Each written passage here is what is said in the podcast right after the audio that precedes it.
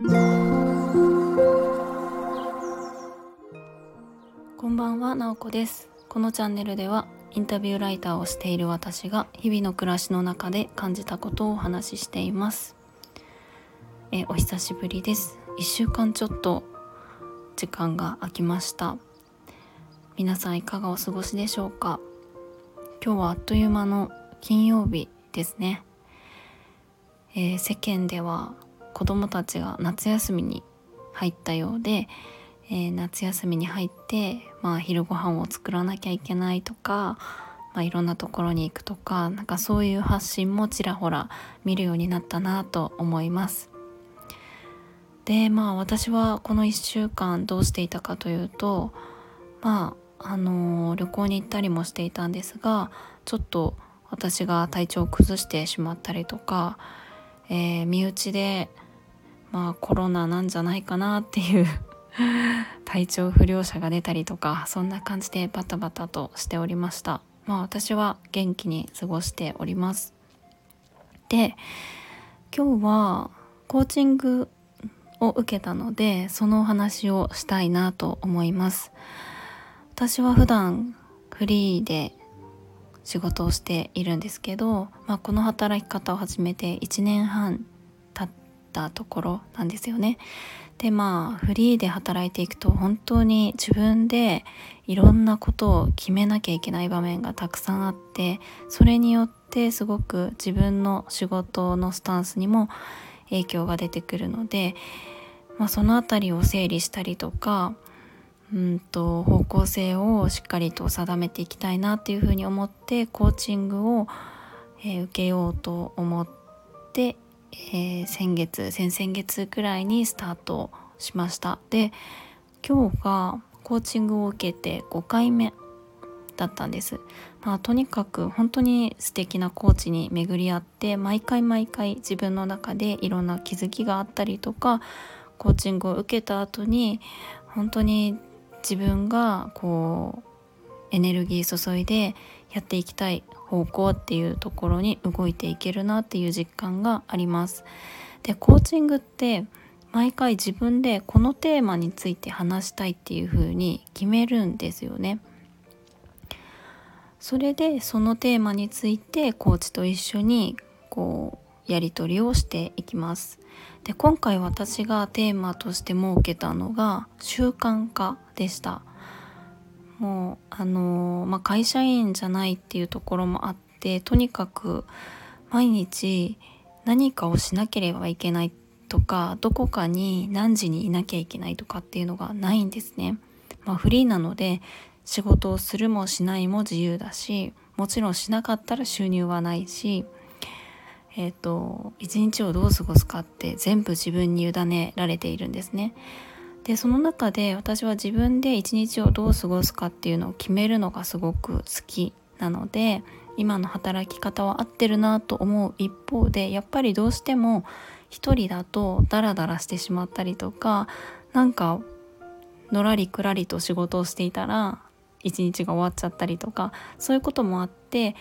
しっかりとこう一日を効率よく使いたいなっていう風な気持ちがあったのでその辺りを整理したいですっていう風に話をしました。そしたらですね結構意外な方向に話が展開していったんですね。なんかその私がちゃんと一日を無駄なく効率よく過ごしたいって思っている裏に何があるのかっていうところにフォーカスしてくれました。まあよくよく深掘っていくとですね私の中でこう何かするこう仕事でも家事でもそうだし何かこれ一つのことをするっていう時に自分が思っていた以上に時間がかかってしまったりとか振り返った時にこう生産性がない時間だったなと思ってしまったりとかするとあ無駄だった。とか効率悪かったとかすごく自分の中でネガティブに印象づけてしまうところがすごく強いなっていうことが分かったんですね。だからこうどういうふうに一日を効率よく過ごせるかみたいな話ではなくって自分があこれですごく充実した過ごし方だなっていうふうにまずは捉えるっていうところが大事なんだなっていうところに気づいたわけです。でやっぱり、うんと、そういうふうに思考してしまってるのってまあ特性もあるかもしれないですけどやっぱりこれまでの環境とかも影響しているようなんですね。で私の場合は、うんとまあどうでしょう、結構幼少期とかなんかも割と何でしょうねこう勉強しなさいとかこう遊んでばっかりいないで何かピアノとかも習っちゃうのでピアノを練習しなさいとかそういうのをすごくこう言われていたので何かのんびりしていることは悪いことで何かの練習をしたり勉強したりみたいなことをしているのがいいことみたいにすごく染みついている部分があったりするんですね。であとはやっぱり何でしょうね社会人になってからもそうなのかもしれないんですけどやっぱり仕事をする時って一つの仕事をする時に同じクオリティだったら30分でできるのと3時間でできるのどっちがいいかって言ったらやっぱり30分でできる方がいいってなりますよね。何かをする時にスピードが速い方がより良いっていう風にやっぱり社会の中ではどうしてもなってしまっているので、まあ、私の中で何かこうご飯を作るでもそうだし一つの家事をするえ、仕事でなんかの文章を書くとか自分の中ではこれくらいでできるかなって思っていたものがすごく長くなってしまうと後から振り返ってあ効率悪かったな私は仕事が遅いなとかそういうふうに捉えてしまっていたんですね。だからもっと効率よく過ごしたいみたいな思いが強くなっていたっていう気づきがありました。まあこれって結構もしかしたら皆さん割と